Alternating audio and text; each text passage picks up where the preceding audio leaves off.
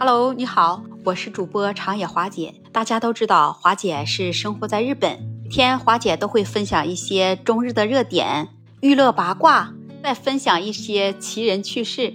那今天华姐就想跟大家来聊聊常生活中和饮食有关系的知识。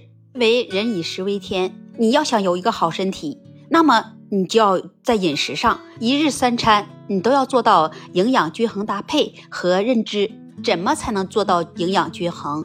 那你就要有认知了，一定要知道什么食物属于是主食，什么食物属于副食，有哪些食物属于它是主菜，有哪些食物属于它是副菜。要想有一个好的身体，那么你就要有一个良好的习惯，像书上写的那样，积千累万不如有个好习惯。人无泰然之习惯，必无健康之身体。那么每一天每一顿饭，你都要有一个合理的饮食习惯。后，你再适量做做运动，每天都要有一个阳光的心态。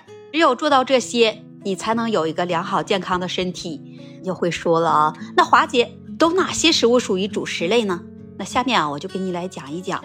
那在中国古代的时候，类的主食，它所指的就是指五种谷物。说的是哪种谷物呢？有黍、稷、菽、麦、稻。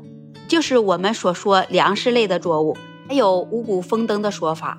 我们先来说说这黍，黍就是中国的一种小杂粮，成熟了以后它是金黄色的。把黍的这种谷物，把它个皮去掉，就是我们所说的黄米。那么稷呢？稷说被他们当时啊称为是栗，就是那个栗子的栗。那在北方啊也是一种谷子，说这种谷子你把它皮去了以后呢，就是栗子非常小。我们在平时就叫它小米。我们再来说说黍，黍就是指所有豆类的一个总称，包括绿豆、红豆、黄豆，还有黑豆这些豆类制品，在我们中国呀，也是那些老百姓们最喜欢的食物之一。那再来说说小麦，小麦我们都知道吧？你磨成面粉后呢，它可以制作面包啊、馒头呀、饼干、面条啊这些食物都可以。如果你把它发酵了呢？它还可以制成酒，就像啤酒或者是酒精、白酒，这小麦都可以制作。除了这小麦，就剩稻了。稻那大家都知道啊，就是那个水稻，也是在我们日常生活中所见那个大米。煮好的白米饭也是现在每个家庭里最主要的主食之一。除了这些五谷呢，现在能代替主食的那就有好多了。从营养含量角度来说呢，呃，有土豆、红薯。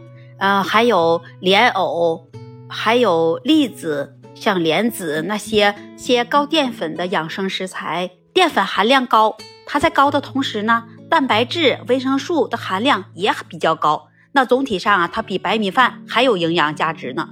嗯，还有那种淀粉含量高的、质地黏弱的那种糯玉米，都是属于主食类。那虽然在日常生活中，土豆它是用来做菜的，但是这土豆啊。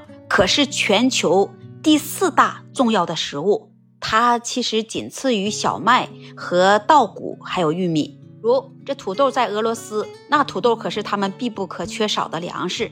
那么在我们国家几十年前的时候，那闹饥荒、非常贫苦的时候，时候人们就把土豆来当做主要食物，真的也就养活了好多人。那还有这红薯，其实红薯也是主食。红薯你把它蒸着吃，煮着吃。都可以直接吃，煮你还可以把它做成红薯粉，因为这红薯里面有丰富的淀粉和营养元素，你吃红薯还可以补充身体的能量。不止这些，那在水果里，它有的水果也能代替一部分主食，比如香蕉。香蕉碳水化合物它含量高，热量也高，且这些薯类食材啊，它的膳食纤维含量也高。这些我们了解了主食，那接下来啊，我们再来说说有哪些食物它不属于主食。就像有一些肉类、香肠、饼干，还有我们最熟悉那个方便面。啊，说起了方便面，你是不是就会说，那平时我们饿了的时候就会吃一些方便面，我们就把它当做主食。如果你有这样的认知，那你真的就是错了。其实方便面它只是一种应急的食物，如果你赶时间。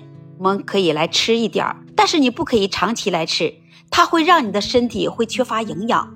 方便面它属于是一种油炸食品，它。里面含有反式脂肪酸，营养成分也是非常的单一，还会导致油脂摄入过量，从而啊对你的身体健康有一定的影响。据了解，中国人均方便面占消费量，世界也是排在了前十位。在日常生活中，如果你想饮食均衡搭配，那你就不要长期来吃这方便面。方便面它属于是一种副食，千万不要误认为它是主食。听完了华姐今天给你带来的这些分享，你还会以方便面为主食吗？